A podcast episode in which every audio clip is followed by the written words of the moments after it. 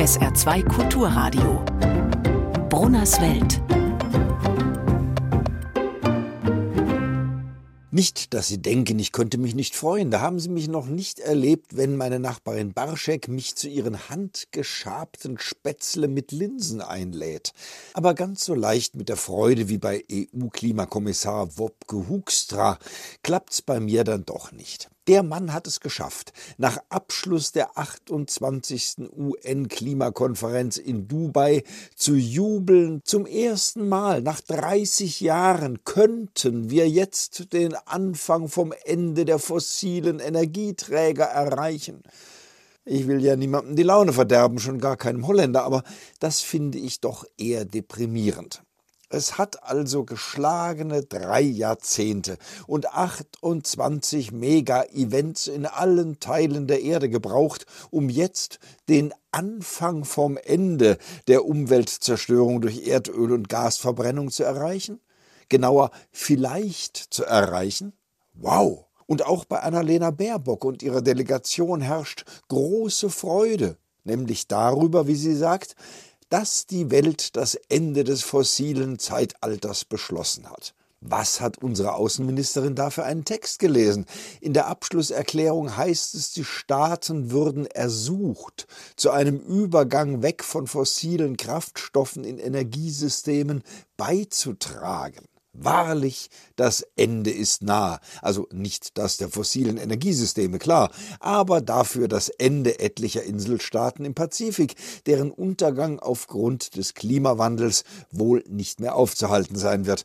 So kann man auch mit kleinen Sachen der Annalena Freude machen, die ja immerhin den bedrohten Ländern versichert hat, sie sei bei ihnen. Wahrscheinlich nicht, wenn es dann ans Absaufen geht, aber vielleicht irgendwann vorher, zum Badeurlaub. Auch auf dem Podium freute sich der Konferenzpräsident Sultan al-Jaber wie Bolle oder wie immer man sich als Sultan so freut, über das historische Paket, das man da in langen Nachtsitzungen noch schnell geschnürt hat. Ja, und was ist da drin?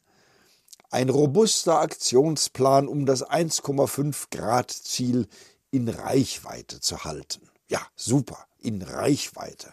Aber nun konkrete Vereinbarungen mit konkreten Zielen zu konkreten Zeitpunkten zu vereinbaren, das war dann doch wohl ein bisschen zu äh, konkret. Stattdessen beschwört das Papier mal wieder Gas und Kernkraft als Übergangstechnologien und hofft auf Zukunftstechnologien, die das CO2 irgendwie wieder aus der Atmosphäre rausholen und ebenso irgendwie in der Erde verschwinden lassen. Ja, ich weiß, dass das schon gemacht wird, nur halt weder ökonomisch noch ökologisch mit vertretbarem Aufwand. Aber kann ja noch werden. Und so lange können wir ja ruhig noch weiter die CO2-Sau rauslassen. Ohne Zweifel war es eine organisatorische Glanzleistung, dass bei 77.000 TeilnehmerInnen überhaupt eine Schlusserklärung zustande gekommen ist. Da kann man nicht auch noch so scharf auf den Inhalt gucken und wundern über das insgesamt doch recht dünne und wenig zupackende Ergebnis braucht man sich auch nicht wirklich. Meine Nachbarin zitiert da Mark Twain. Wenn man einen Sumpf trockenlegen will, sollte man nicht die Frösche damit beauftragen. Sprich, Wer ernst machen will mit der Bekämpfung der Klimakatastrophe, sollte nicht dem CEO eines Ölkonzerns die Leitung einer solchen Klimakonferenz anvertrauen. Aber lassen wir das. Weihnachten naht. Oder zumindest könnten wir nach vier Wochen den Anfang vom Ende des Adventsrummels zeitnah erreichen.